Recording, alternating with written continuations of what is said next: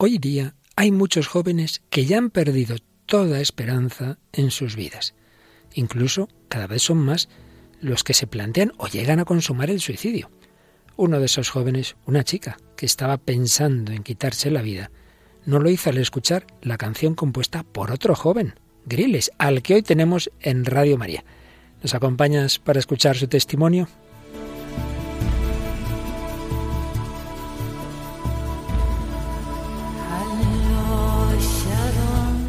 El hombre de hoy y Dios, con el padre Luis Fernando de Prada.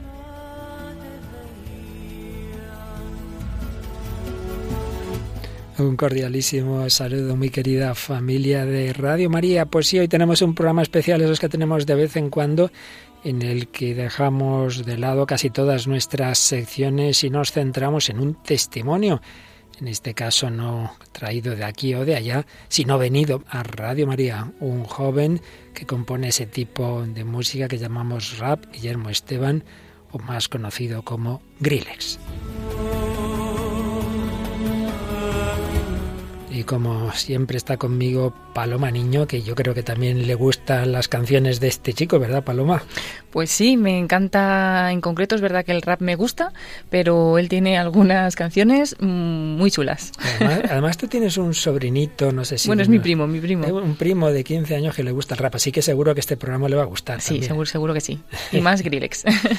bueno, pues sí, es un joven, ya veréis cómo el testimonio os va a gustar. Ya estuvo, estuvo hace muy poquito en Radio María, la entrevista que ahora os ofrecemos, la grabamos hace nada, que vino aquí con su novia, María Teresa, y la verdad es que fue una visita muy agradable y tiene mucho que ver con el tema que estamos tratando en Radio María, la esperanza.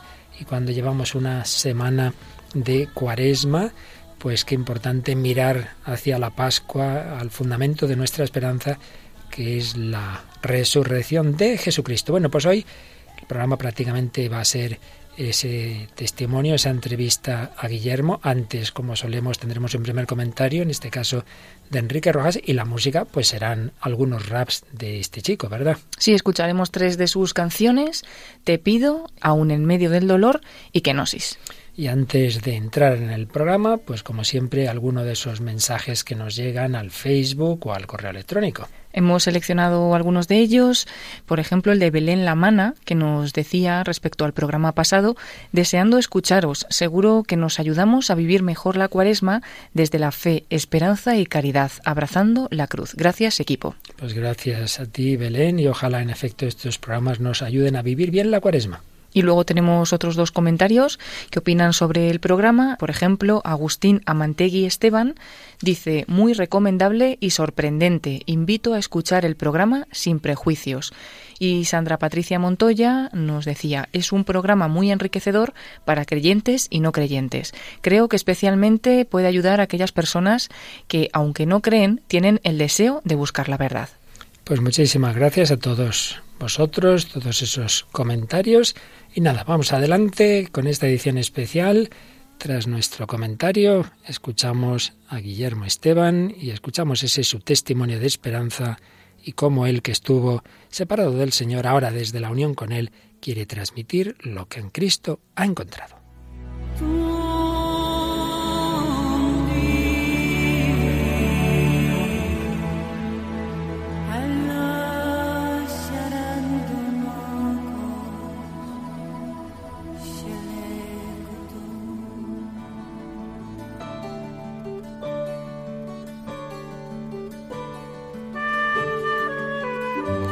Estamos hablando en estos programas de la esperanza. Hay un libro del gran psiquiatra y humanista, el doctor Enrique Rojas, que se titula La ilusión de vivir.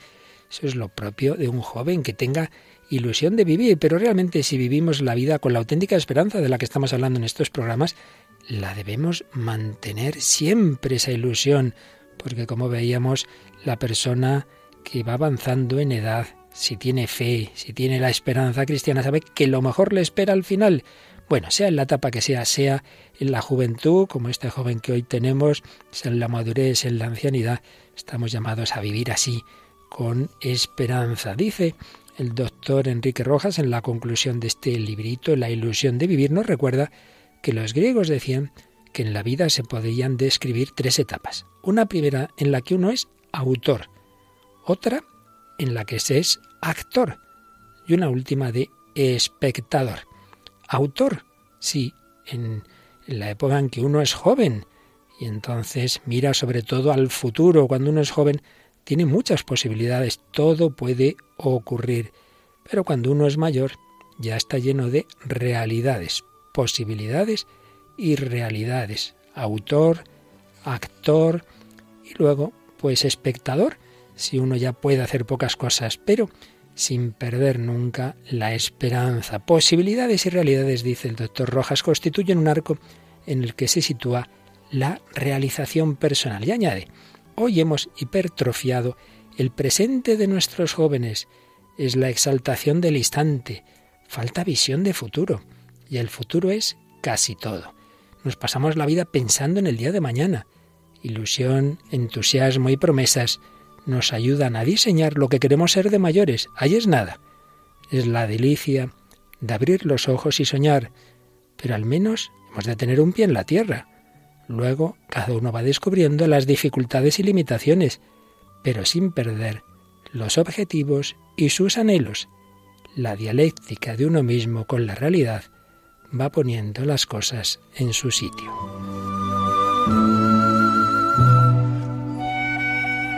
Para vivir así hay que superar las heridas, dice también el doctor Rojas. La vida es siempre una tarea que se dirige hacia adelante. Vivir es proyectarse, poner metas y objetivos que nos empujen a seguir con ilusión. Pero vivir es también arriesgarse, si uno lo hace con intensidad, a fondo, de verdad. Cada uno necesita resolverse como problema. El hombre maduro es aquel que ha sabido reconciliarse con su pasado ha podido superar, digerir e incluso cerrar las heridas del pasado. Y a la vez ensaya su mirada hacia el futuro prometedor e incierto. La vida es como un boomerang, un movimiento de ida y vuelta. Lo que siembras, recoges. Y es también un resultado. A la larga aflora lo que hemos ido haciendo y siendo. La vida es un trabajo gustoso y esforzado, grato y difícil, alegre y con sinsabores.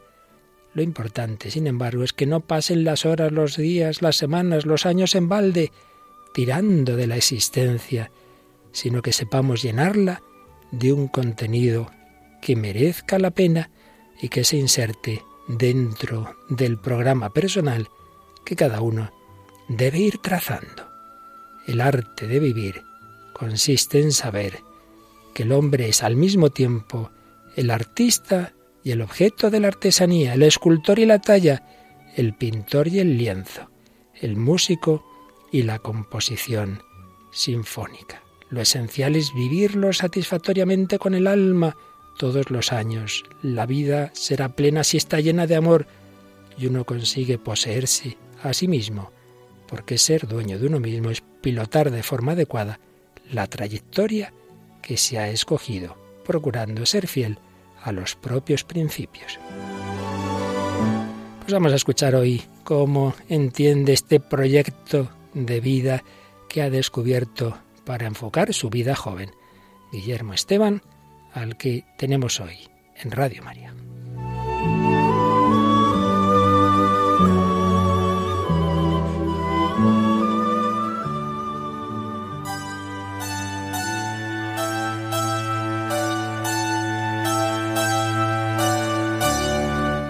Un cordialísimo saludo, muy querida familia de Radio María. Una vez más, como en otras ocasiones, vamos a tener hoy una ocasión de dar gracias a Dios porque Él actúa en nuestros corazones, porque el Señor nunca nos abandona, porque a jóvenes o a mayores, en cualquier situación de vida, el Señor nos llama y cuando nos podemos alejar, nos vuelve a invitar a casa. Sí, tenemos hoy una de esas entrevistas testimoniales un testimonio en este caso de un chico muy joven, Guillermo Esteban, aunque más conocido por muchos como Griles, que es el segundo de cinco hermanos, estudia TAFAD, que es una carrera de educación física, pero es especialmente conocido porque si entráis en, en las redes sociales, en YouTube, en el mundo de la música, pues veréis canciones raps que la ha compuesto. Pero hoy no le traemos por eso, aunque alguna canción oiremos, sino porque vamos a preguntarle cómo ha llegado a conocer al Señor. Sí, visita hoy Radio María Guillermo Esteban Griles. Muchísimas gracias. Bienvenido a Radio María, Guillermo. Hola, padre. Muchísimas gracias. Bueno, ya se está aquí en alguna otra ocasión, en algún otro programa. Sí. Pero bueno, Guillermo, nos gustaría que nos contaras, porque como bien sabes, todo lo hace el Señor. Nosotros todos somos pobres, débiles y pecadores, pero, pero el saber las cosas que Dios hace con nuestras vidas a unos nos ayuda a otros, ¿verdad?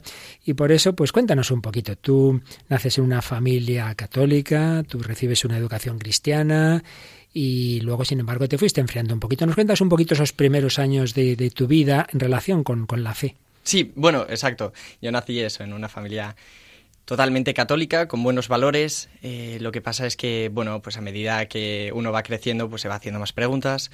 Eh, y por qué es esto y por qué es aquello. Entonces, eh, sí que es verdad que siempre he sido como un poco inquieto, ¿no? A la hora de pensar, a la hora de moverme.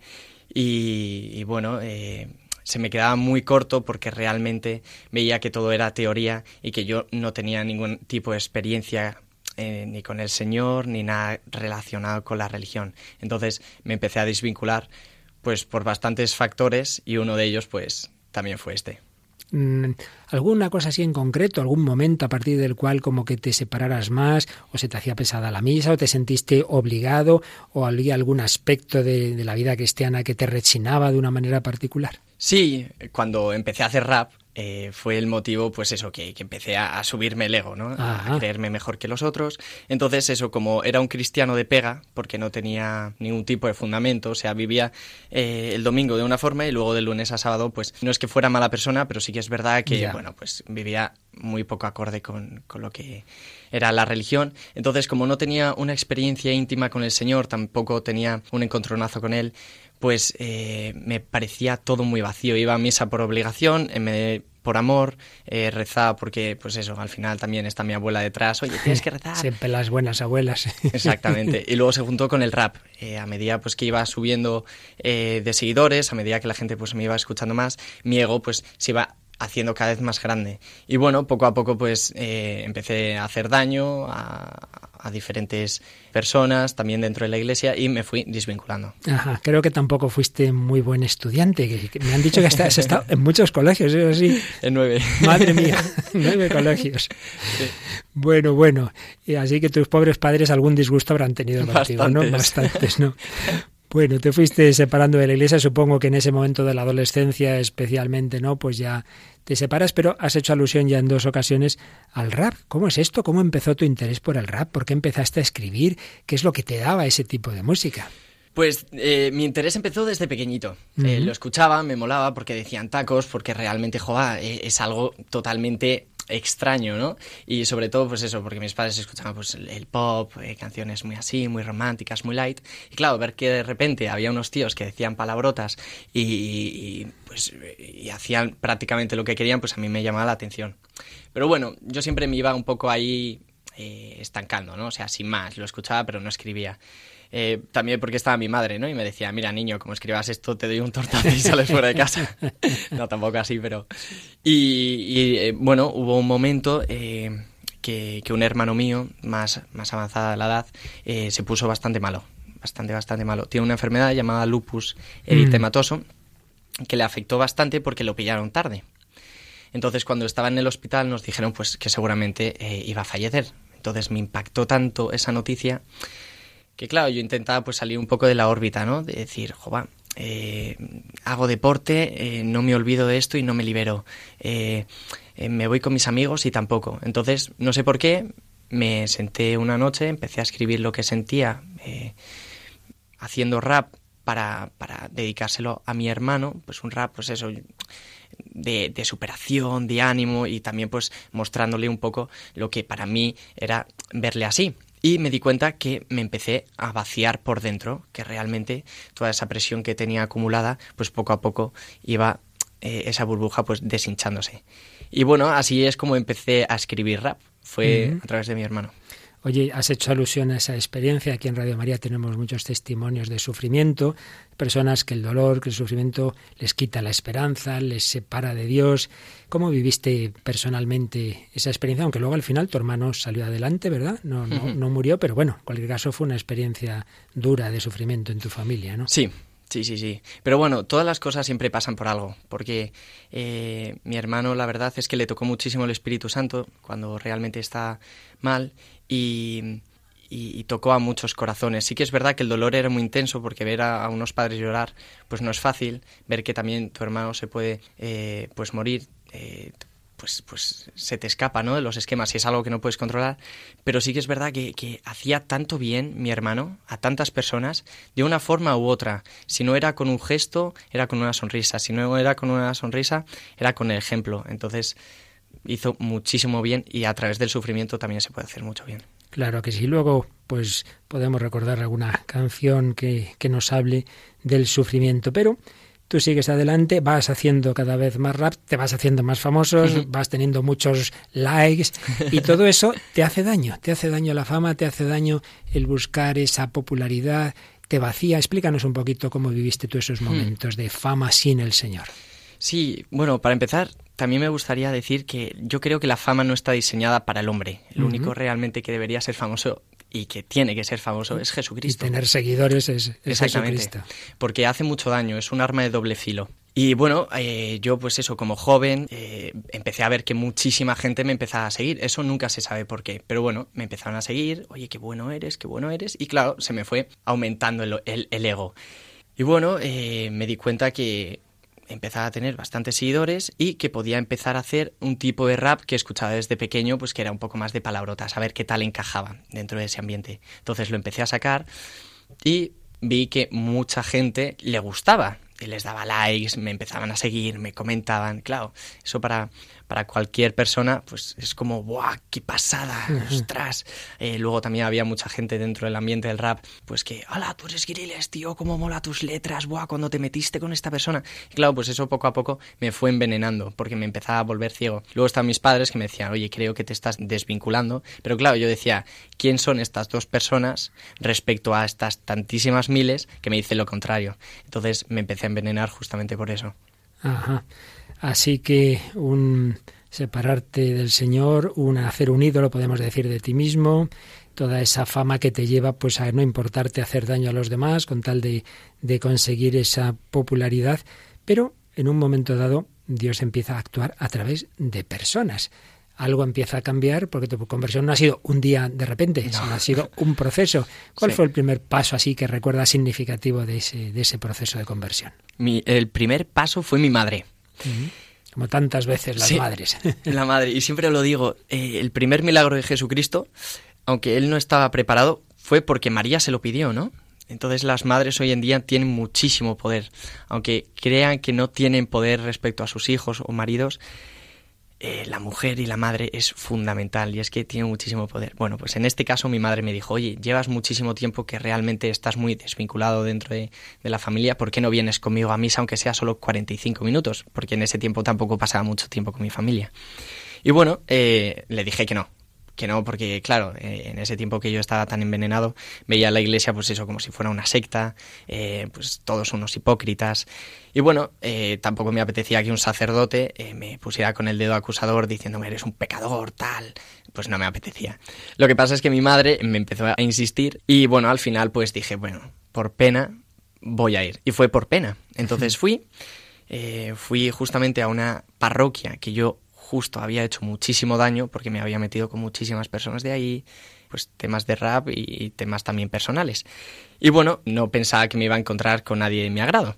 Y me impactó porque de repente una chica se me acercó, me dio un abrazo y me dijo, anda, tú debes de ser el rapero Grillex, el que hace las canciones de rap. ¡Buah, qué pasada! Entonces yo me quedé flipando porque dije, joder, ¿cómo es posible que yo haya hecho tanto daño dentro de este sector y me venga una chica que pertenece a esta parroquia y me abrace y ¿qué pasa aquí? ¿O está loca? ¿O, realmente no tiene mucha idea de lo que ha pasado aquí? Y bueno, eh, esta chica me, me, impactó porque eso, era muy simpática, también era, era monilla y dije, anda, pues fíjate, qué guay, tengo seguidores hasta en la parroquia donde abundan mis enemigos. Y me dijo de ir a unas cenas alfa, así, de repente, sin apenas conocerme, me dijo, oye, pues luego me gustaría hablar contigo porque hay unas cenas alfa que me gustaría que vinieras. Entonces yo me metí a misa, escuché, yo tenía la, la mente puesta en la chica y en las cenas esas alfa que a mí me parecían un poco raras. Salí y le dije, oye, venga, confirmado, voy a las cenas alfa si tú vas. Por si algún oyente no lo sabe, es, bueno, es un modo de evangelización que se invita a una cena en la cual se habla de, de temas importantes, ¿no? Después de una cena bien preparada, con mucho cariño, ¿verdad? En fin, algo pensado para que pueda venir cualquier persona alejada, pero que pueda decir lo que piensa y se pueda hablar de esos temas, ¿verdad? Justo. Así que fuiste a una cena alfa. Fui a una cena alfa. ¿Y qué pasó? ¿Qué pasó? Aparte de cenar bien, supongo. Sí, sí, sí, la verdad es que sí. Pues eh, la verdad es que los discursos eh, no me enteré mucho, porque no, no está tan envenenado que tampoco quería ver lo que me decían o lo que me contaban, porque para mí era cuentos. Pero me llamó mucho la atención la, la alegría que transmitía la gente que servía. Entonces yo decía, Jova, ¿cómo es posible que estas personas sirviendo tengan esa cara de felicidad. Hay algo que no me cuadra. Bueno, a lo mejor como es el primer día, pues tienen eso, la típica cara falsa de felicidad, venga, te servimos. Pero bueno, yo decía, hay algo aquí raro. Y eh, fui a la segunda cena alfa por justamente eh, la cara de felicidad de estas personas que servían. Y me encontré lo mismo. La charla no me enteré de nada, pero yo veía a las personas que tenían una cara de felicidad que pues eso es que me, me, llamaba tanto la atención y dije, bueno, voy a ir una tercera vez, a ver si realmente siguen con esta cara o, o, no. O es teatro. Exacto. Y bueno, fui lo mismo, la misma cara, y cogí a una chica y le dije, oye, ¿por qué tenéis esa cara de felicidad? ¿Qué os dan? Porque yo quiero de eso que os dan. ¿Cuál es la pastilla? Y me dijeron, que sepas que somos felices porque aquí eh, el servir nos hace estar plenos. Ahí va. Entonces de las cenas alfa, lo que más me tocó fue la cara de felicidad de la gente y eso que me dijo esa persona. Es muy significativo porque en bastantes testimonios nos llega algo parecido. Personas que han estado, por ejemplo, con misioneros de la caridad, el cenáculo, en otros lugares, y a lo mejor no han entendido gran cosa, pero se han fijado en eso. Oye, aquí la gente es feliz, la gente está alegre, la gente sonríe no por apariencia, sino de corazón. ¿Qué hay aquí? Yo quiero esto. Y es que ciertamente, como decía Pablo VI, al hombre de hoy le impacta más el testimonio que la doctrina, más el testigo que el maestro. Luego, una vez que ves que es testigo, eso te lleva a la doctrina, te lleva al maestro, pero se empieza por el testimonio. Claro que sí, un testimonio de alegría, un testimonio de esperanza, un paso importante en ese acercamiento tú ya empezabas a ver que a lo mejor no era tan malo todo lo que había en la iglesia. Bueno, pero creo que luego hubo otra chica también que te dijo algo que te chinchó un poquito, ¿no? Sí, una de mis mejores amigas que por ese, por aquel tiempo no abundaban mucho por eso, porque hice tanto daño que al final las personas no es que se fueran alejando, sino que yo las iba alejando de mi vida. Mm. Eh, pues eh, de estas personas que me quedaban, que eran muy poquitas, me cogió y me dijo, qué pena que con el don que tengas hagas semejante basura. Madre mía.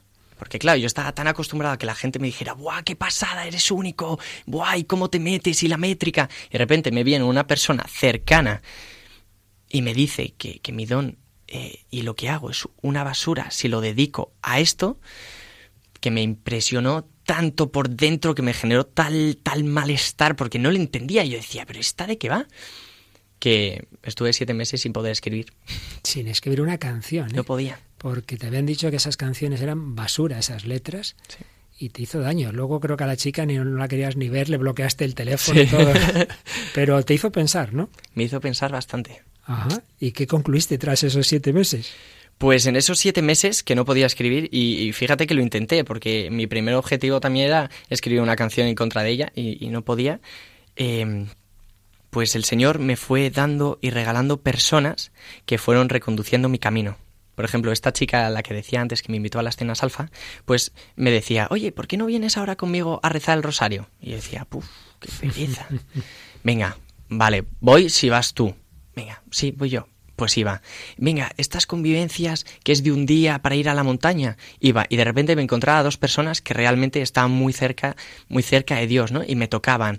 Entonces, eh, fueron como pinceladas de, de, de Dios que me iba regalando, pues para poco a poco reconducirme en su camino. Bueno, nos has hablado ya varias veces, claro, mucho del rap. Yo creo que tenemos aquí en el control a Paloma Niño. Bueno, Paloma, nos ha hablado antes de la experiencia del dolor y creo que tienes por ahí una canción que se llama Aún en medio del dolor. Sí, podemos ponerla, pero sería bueno si Griles nos explicas por qué la cantas con Sara. ¿Quién es Sara? Y ya la escuchamos. Pues Sara es una amiga mía que canta genial, como Los Ángeles ya lo veréis. Y bueno, eh, salió porque eh, Hillsong United es, un grupo bastante conocido, eh, pues eh, toca este tipo de canciones y dijimos, ahí va, ¿y por qué no ponemos la versión de esta canción en español? Porque Sara tiene una voz impresionante, y yo hago un rap totalmente nuevo que no esté dentro de los esquemas, que sea Dios que habla a la persona. O sea, que el inicio es de, de Hilson, lo que este, en inglés al exacto. principio. Ah. Hilson lo puso, eh, nosotros nos pusimos en contacto, nos cedieron y yo les dije, oye, pero me gustaría cambiarlo para poder yo hablar a través de Dios a la persona que realmente está en medio del dolor. Lo vieron bien, lo aceptaron y surgió así la canción. Pues una canción para todos aquellos hermanos nuestros que en una situación de dolor puedan tener el peligro de perder la esperanza, seguro que les ayuda.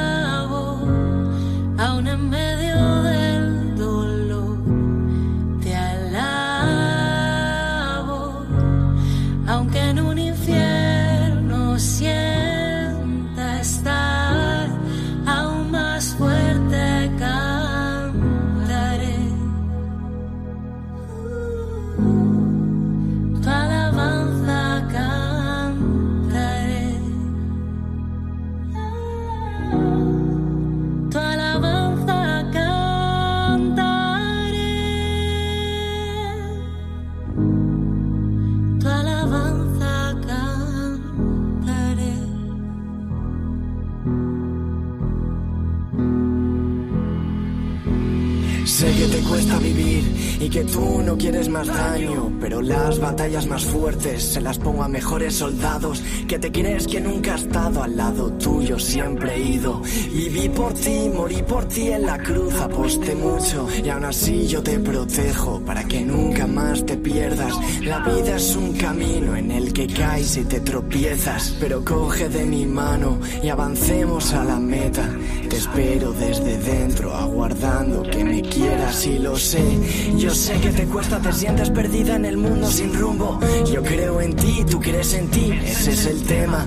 Te amo, te adoro más que todo el universo junto. La niña de mis ojos te llevo tatuada dentro. Desde el comienzo te pensé, tú eres mi favorita. Ni la muerte ni la maldad me quitará del lado. Yo soy tu protector, yo soy quien soy, por eso sigo. Quiero que tengas lo mejor, quiero que vivas. Mi alma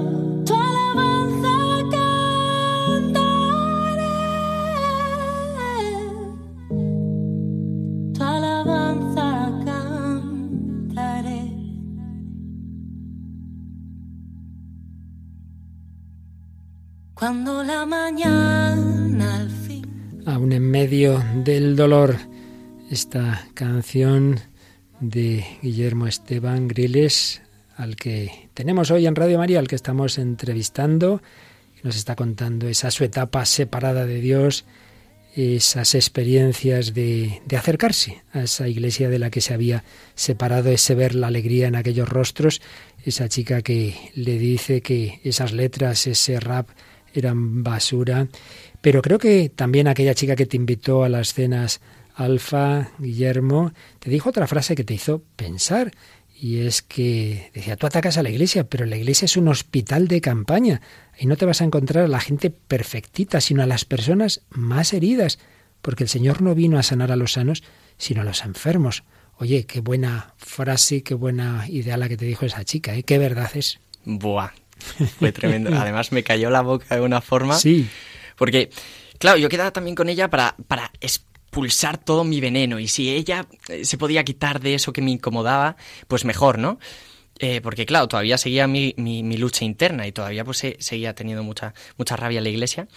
Y claro, le dije, jo, es que los sacerdotes todos son unos pedrastas, es que la gente es toda una hipócrita, es que realmente la gente farda de, de ser perfectos dentro de la iglesia y es eso, realmente son todos asquerosos. Y me dijo que sepas que dentro de, pues eso, ¿no? Lo que ha leído usted, padre, eh, lo que te vas a encontrar en la iglesia es gente que está rota. Porque realmente la iglesia es un hospital de campaña y no te vas a encontrar a la gente más santa, sino la que está totalmente rota. Y dije, oye, wow. me quedé flipando y dije, ahí va, pues creo que pertenezco aquí. Y te invitó a una experiencia de hospital de campaña, te invitaron a una convivencia. Creo que además como que te lo puso todo muy fácil, ¿no? Me invitaron a una convivencia y en esa convivencia tuve una experiencia muy fuerte con el Espíritu Santo. Es curioso porque eh, esta convivencia yo no sabía muy bien, o sea, yo iba un poco a la aventura, ¿no? Eh, porque claro, me lo habían comentado, oye, que ya hemos pagado para ti eh, irte a esta convivencia. Y yo, ¿y quién narices lo habrá pagado? Pues eh, la persona que lo había pagado fue justamente la que me dijo, eh, qué pena que con el don que tienes Caray. hagas semejante basura. Y fui y me cambió la vida totalmente, porque ahí tuve un encontronazo cara a cara con el Señor. Y como yo también venía de un, de un territorio tan hostil, tan frío, eh, donde abundaba pues el orgullo, la soberbia, eh, no había paz, todo era vacío. O sea, yo recuerdo que era como un zombie. O sea, me levantaba porque me tenía que levantar y, lo único que quería era dormir, porque realmente no tenía sentido mi vida y tampoco me perdonaba por todas las cosas que había hecho. Claro, cuando de repente eh, voy a esta mm, convivencia, tengo una experiencia tan fuerte con, con el Espíritu Santo y desde el minuto uno me siento tan amado y tan perdonado, pues es que mis esquemas y mi alma pues se derrumbó. Esa fue realmente tu encuentro con el amor de Dios. Te sentiste amado gra- gratuita y misericordiosamente. Totalmente. Y recibiste también el perdón, te confesaste. Sí, sí, sí, ¿Y sí. qué sí. tal la experiencia de esa confesión al cabo de años? Tremenda. Tremenda, porque yo también, eh, en mi época más, más oscura, fui al psicólogo porque que- mis padres estaban asustados. ¿Qué le pasa a este tío? Ah. Bueno, a este niño. Y- y- eh, ¿Qué le pasa? Está mal. eh, ¿Por qué tanto odio? ¿Por qué eh, ese veneno? Pues me llevaron y pues, pues como si, como si nada. Y de repente tener la experiencia de la confesión, de la confesión y sentir esa paz, esa tranquilidad, ese, ese amor tan fuerte, pues incluso psicológicamente mi, mi cabeza cambió. Te hizo, digamos, bien, incluso humano, psicológico, desde ese encuentro con el Señor, estás más centrado, más feliz, más llena tu vida. Sí, sí, sí, sí, sí. Y es que la gente si supiera el valor de la confesión, si lo supiera de verdad, yo creo que eso confesaría todo el mundo. Mm. Y a todas horas, porque es, es que es tan bestial. Y, y fíjate, yo lo digo, he ido al psicólogo, he ido al psiquiatra. Y ninguno de los dos, que hacen mucho bien, pero ninguno de los supuesto. dos me pudo hacer el bien que me hizo una simple confesión. Qué bueno. y es, digamos, de todos esos pasos que has ido diciendo, porque el Señor va dándonos poquito a poquito, pero ahí ciertamente hay un antes y un después, hay un encuentro con el Señor y obviamente algo tan fuerte lo tenías que llevar a la música. Creo que tu primera canción tras la conversión se titula Te pido, ¿es así? Sí. Y nos la introduces un poquito y nos la pone Paloma. En esta canción eh, expreso realmente cómo me siento. Eh, con Dios, ¿no? Porque claro, eh, después de las convivencias, de sentir ese amor tan fuerte de Dios hacia mí, eh, que era único, o sea, yo lo que sentía era, Buah, es que yo soy único y especial para Él, es que soy único. Pues me di cuenta que realmente está tan pobre espíritu que no sabía cómo relacionarme con el Señor, no sabía cómo empezar un diálogo, no sabía cómo rezar. Entonces me dio la idea, oye, ¿y por qué no lo escribes, pero sin hacer un rap? Simplemente lo escribes, a ver qué tal. Y lo empecé a escribir, cómo me sentía, y cuando terminé fue muy curioso porque tenía la métrica de rap. Qué bueno. Pues nada, vamos a escucharlo.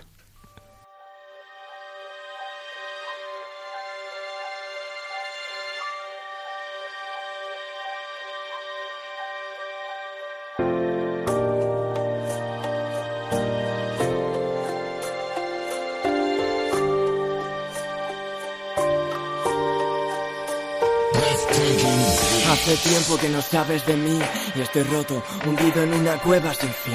Alejado de ti por puro orgullo, el pecado me nubló, me noqueó, me dejó mudo. Y ya va siendo la hora de poder ponerse en pie. Me que soy tan frágil como el cristal que se rompe a mis pies. Delante de la gente aparenta ser fuerte, pero dentro de mí mismo que el suicidio esté presente. Te pido por favor que sacies toda mi sed. Sé que también caí, también recé y así me puse en pie. Mira mis cicatrices, toca como sangran. El pasado pesa demasiado, quiero quitarme las cargas. Vengo fracturado y especialmente perdido. Tal vez no sea el hijo que mis padres habían querido. Caigo y me tropiezo en esta vida. Por eso, padre, te confieso que te busco para buscar salida.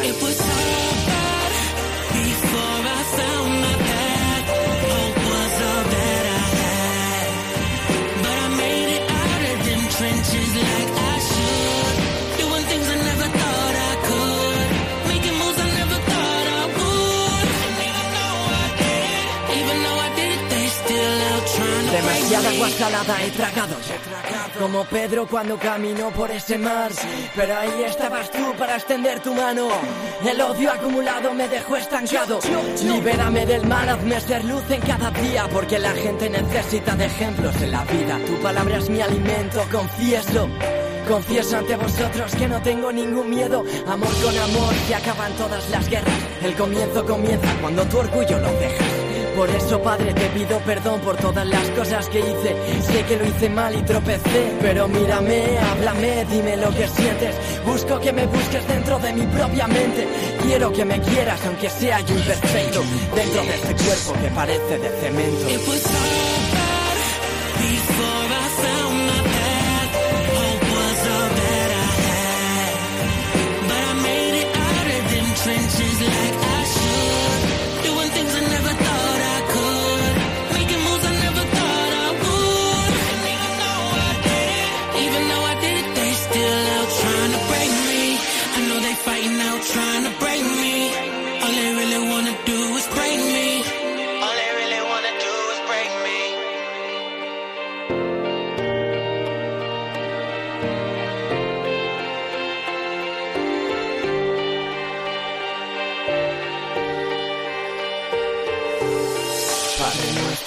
Estás en el cielo, santificado sea tu nombre. Venga a nosotros tu reino. Estamos escuchando esta canción Te pido de Griles cuando ya se había encontrado con el Señor, cuando había descubierto ese amor de Dios, cuando el Señor le había perdonado a través de la confesión. Bueno, pues aquí le tenemos en Radio María. Guillermo Esteban, Guille Griles, te encontraste con el Señor, pero seguías siendo amante del rap, obviamente, desde ese momento, seguro que el rap ha sido un instrumento de evangelización. Cuéntanos alguna experiencia, porque sé que está ayudando a muchas personas, creo que incluso salvado alguna del suicidio. Cuéntanos ahora qué significa para ti el rap y qué experiencias estás teniendo con él ahora ya como joven eh, cristiano que hace música de rap. Qué bueno, pues la verdad es que para mí el rap es la forma en la que yo realmente puedo llegar a las otras personas. También lo utilizo como terapia. Eh, Expulso lo que siento, me vacío y luego veo que lo que eh, expulso puede ayudar a otras personas. Y claro, expulsar lo que yo siento, que también a veces son traumas, que, que, eh, intentar convertir esos traumas en superación, que vengan personas y me digan, jova, gracias a una canción tuya no me he suicidado, pues digo, Buah, alabado sea el Señor, Sí, porque sí. ¿quién soy yo para haber tocado a esa persona que se quería suicidar? Y vamos, es que es un don impresionante. ¿Cómo ves tú ahora, desde ya más desde dentro, a los, a los católicos? Quizás se nos olvida que hay muchos fuera que no conocen al Señor, quizás estamos un poco dormidos y quizás si no te hubieran invitado a ti a todas esas experiencias, hubieran dicho allá este que, que ahí se quede, pues no estarías ahora en la iglesia. Y eso puede que nos pase a muchos. Exactamente. Y me da mucha pena, me da muchísima pena, porque hay tantos cristianos que viven con miedo y, y como con una idea que es falsa del cristianismo, ¿no? Del catolicismo. Eh, se piensan que ser católico es un rollo, que es aburrido, y es que realmente eh, quien realmente conoce a Cristo eh, es una pasada. O sea, vives con una alegría, con una paz, con tus dificultades, porque es normal, ¿no? Pero vives con ganas de poder ayudar a las otras personas, de poder transmitir luz.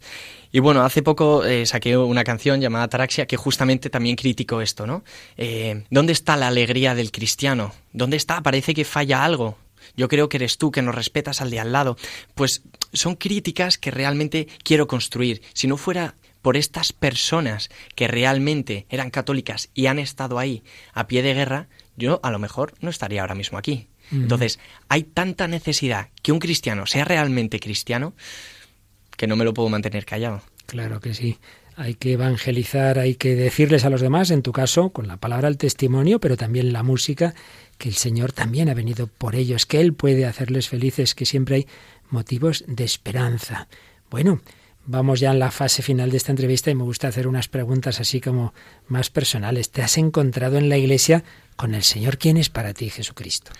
Para mí, Jesucristo es mi mejor amigo. Es una mezcla rara, todo hay que decirlo, porque la gente flipa cuando digo, es mi mayor colega. ¿Qué? ¿Qué Dios? ¿Pero cómo puedes decir Es tu eso? colega. Es que es mi, es mi mayor colega. O sea, es tal buena la, tan buena la relación que me puedo permitir también el lujo de decirle colega, amigo, padre.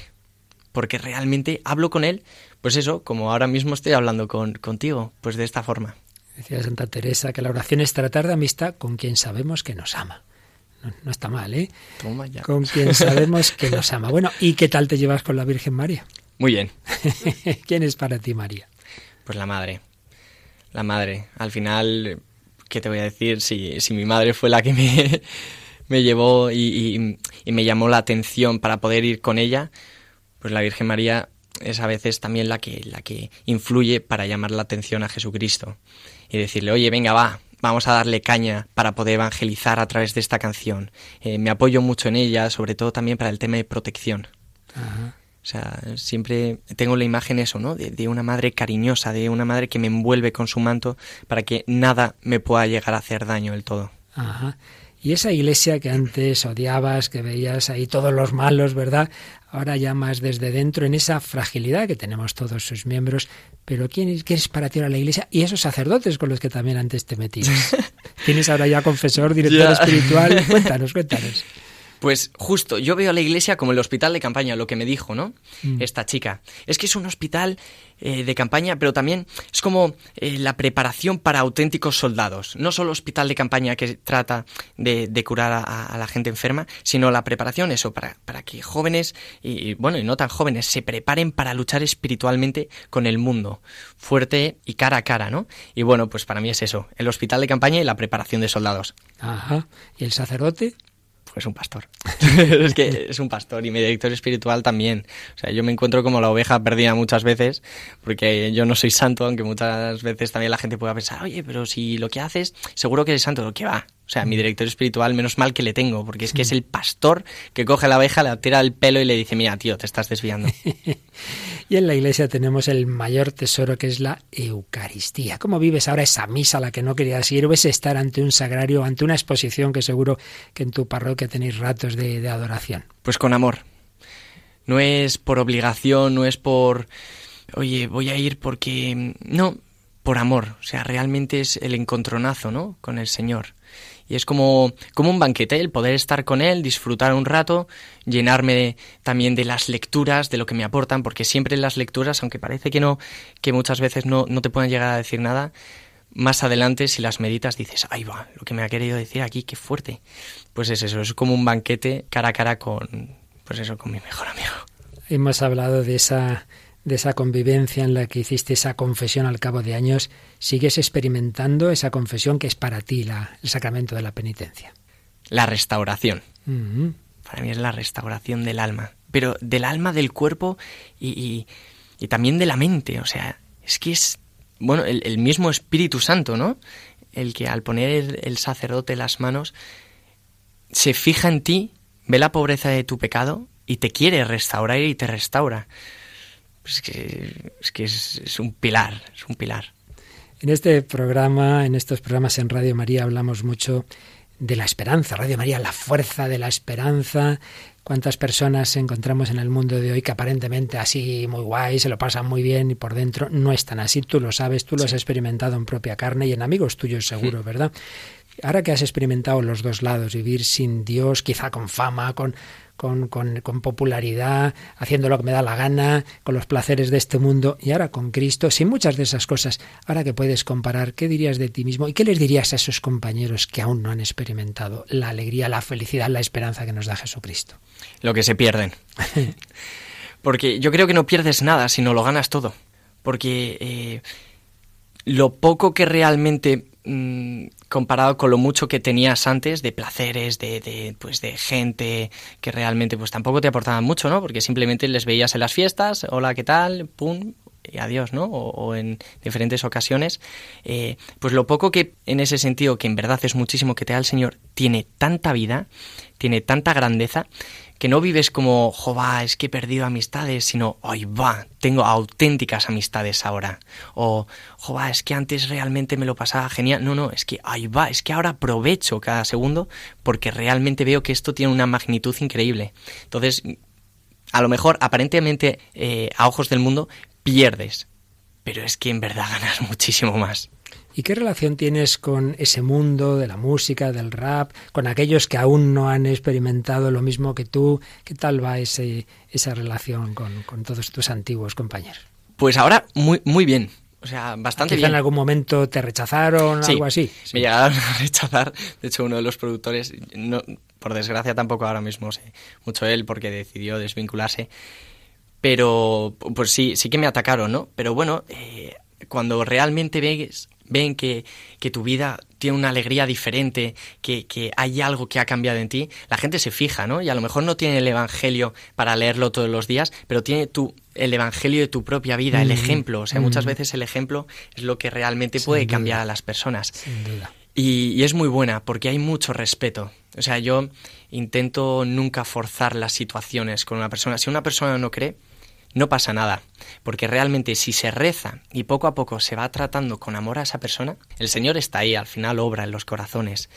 Pero claro, cuando vas con fuerza, oye, pues mira, pues al final rechaza, ¿no? Y bueno, es muy buena sobre todo porque hay muchísima amistad y muchísimo respeto en ese sentido. Guillermo, Esteban, Griles, vamos a terminar esta entrevista eh, hoy que le hemos tenido aquí en Radio María pues ¿eh? tú has experimentado estar vacío de Dios, estar lleno de ti mismo, de fama, pero, pero en el fondo sin nada que valiera la pena. Y en cambio, como el Señor te ha ido vaciando de ti y te ha llenado de Él. Y creo que más o menos eso es lo que expresas en otra de tus últimas canciones, que no, si, si no la introduces, y por qué al principio se oyen unas voces ahí misteriosas. cuéntanos, cuéntanos, porque ahora Paloma nos la va a poner y, y dice, a ver qué quiere decir esto. Pues kenosis, lo que quería representar con el principio y bueno, también con el final, es el poder vaciarme de todo lo malo que tenía por dentro para luego llenarme de Dios, ¿no? Y entonces la canción es como un poco la transformación, de Ajá. sentirme, pues eso, realmente eh, asqueado, roto, oscuro, eh, a de repente, ¡boom!, tener un cambio eh, del Espíritu Santo y sentirme como reforzado. Pues es la esperanza que, que hoy nos transmite esta entrevista, este joven, y yo diría, Guillermo, que tantos padres que, que sufren y abuelos que ven a sus hijos, nietos, que no quieren empezar una iglesia, que viven de cualquier manera, que no pierdan la esperanza, ¿verdad? Que, que recen por ellos, que seguro que el Señor les acaba llevando a casa como a ti. Totalmente. El Señor siempre está. Entonces hay que rezar mucho, porque cada vez hay que rezar más, pero es que el Señor está. Entonces, que no pierdan la esperanza, porque si pierden la esperanza ya tienen el no asegurado. El Señor está y actúa como ha actuado en la vida de este joven, Guillermo Esteban Griles. Pues vamos a terminar este momento tan agradable escuchando esa canción de la que nos ha hablado Guillermo Esteban Griles.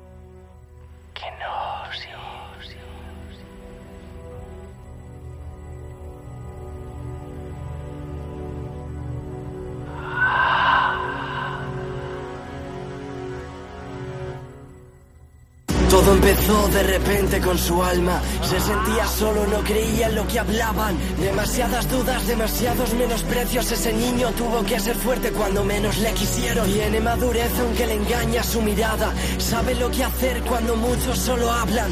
Cuentan las leyendas que se perdió por el mundo y que carga con las cargas de todos sus enemigos. Hizo cosas mal de las cuales sí se arrepiente. Pero dice del caer se aprende, te mueres o te haces fuerte. Y él murió y resucitó para poder donar su alma. Y ahora muchos se le acercan por todo lo que no calla. No es un superhéroe, pero se hace indestructible. El fuego le limpió y ahora da luz a los que siguen. Porque muchos son llamados, pero pocos los que viven. Siendo uno entre millones, tiene un don que le hace libre.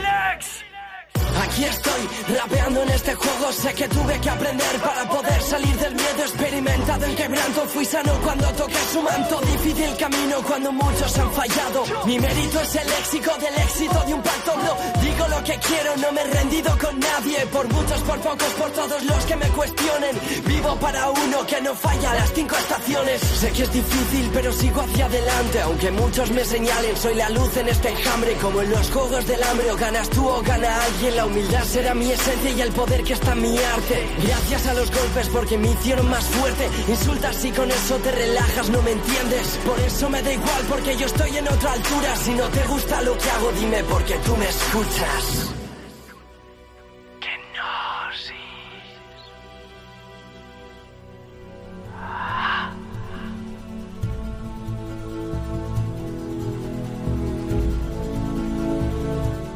Bueno, Paloma, pues la verdad es que disfrutamos cuando hemos tenido aquí con nosotros a Guillermo y hemos vuelto a escuchar esta entrevista, ¿verdad? Que ha sido pues muy bonito ver este joven con, con estas ilusiones que ha encontrado en Jesucristo.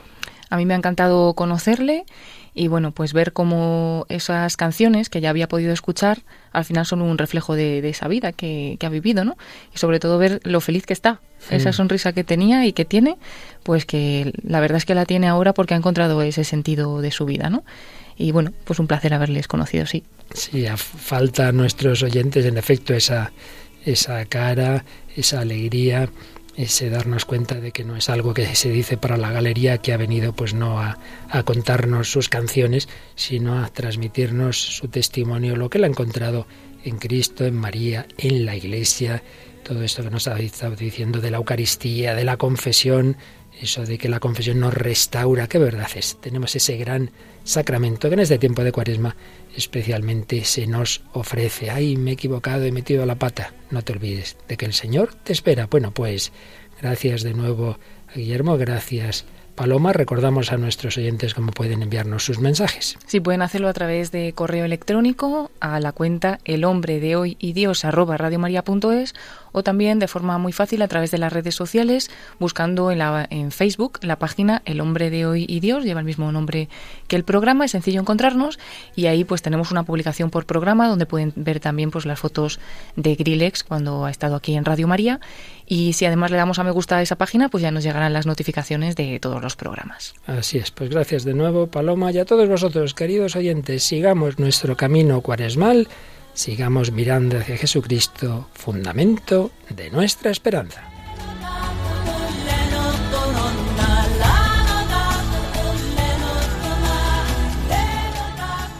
Así concluye El hombre de hoy y Dios, un programa dirigido en Radio María por el Padre Luis Fernando de Prada.